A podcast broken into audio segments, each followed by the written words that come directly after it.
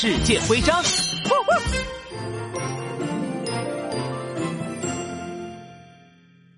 哎呦呦，科考站的供电为什么是依靠蓄电池，而不是发电厂呢？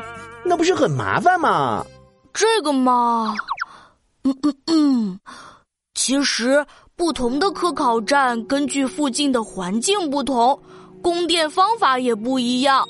为了避免影响南极的环境，所以许多科考站都会使用蓄电池。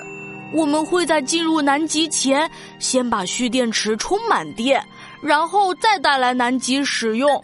而用完的电池就会带回去继续充电，这样就能避免发电活动对南极气温的影响，也不用在南极盖发电厂，是非常环保的方法哦。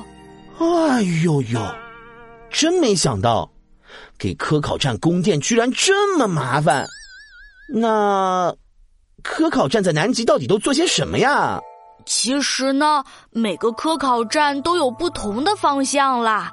像中国目前在南极就有五个科考站，分别是长城站、中山站、昆仑站、泰山站，还有罗斯海星站。他们有的研究南极气候变化啦，有的研究南极动物们的生活习性了。啊，杜宾警员，既然你对南极科考站这么感兴趣，这些徽章就送给你吧。